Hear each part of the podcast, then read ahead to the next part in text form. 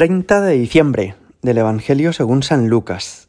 En aquel tiempo había una profetisa, Ana, hija de Fanuel, de la tribu de Aser, ya muy avanzada en años.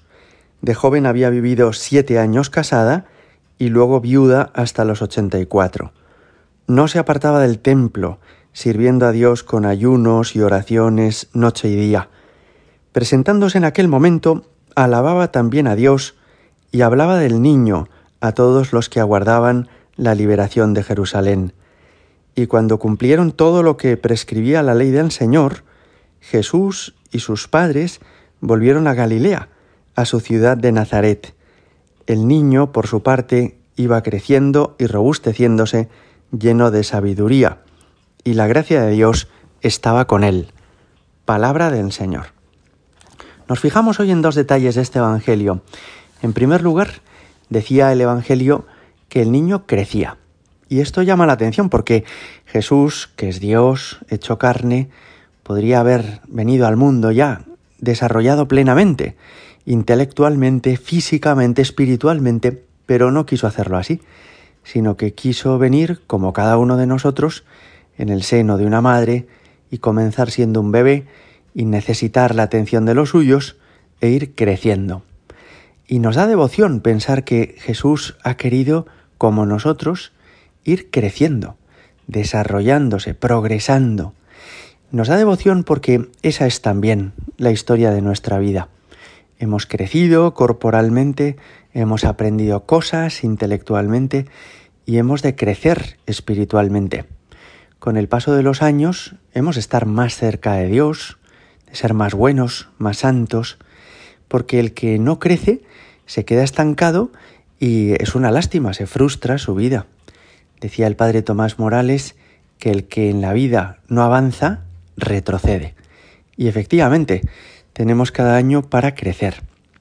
¿Estoy creciendo espiritualmente? ¿Soy hoy mejor cristiano que hace 5 o 10 años? ¿Soy un hombre más espiritual? ¿Soy más humilde? Cada uno podríamos preguntarnos esto cuando ya está llegando al final el año que hemos vivido.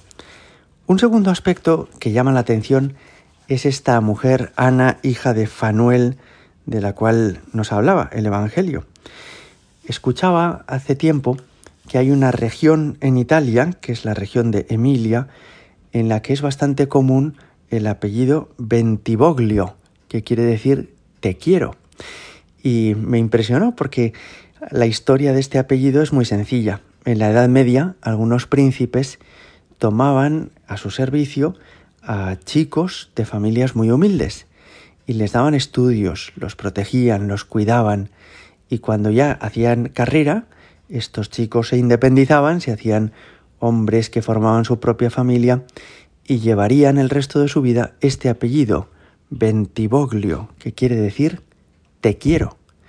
Bueno, pues Ana es una mujer que lleva en su vida este apellido. Te quiero.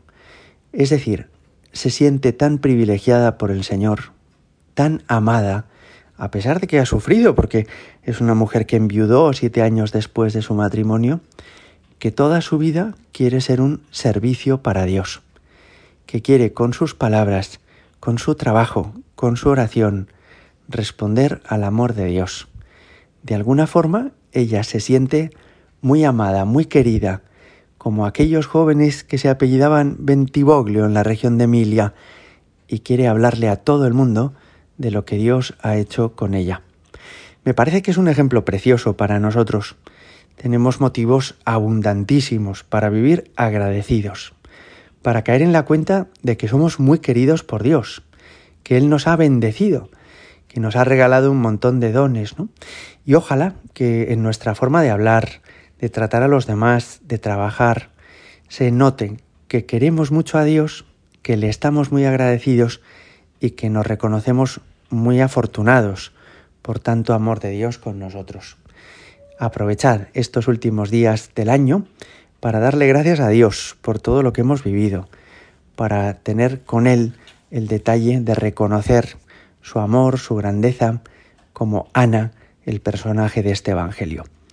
Gloria al Padre y al Hijo y al Espíritu Santo, como era en el principio, ahora y siempre, y por los siglos de los siglos. Amén.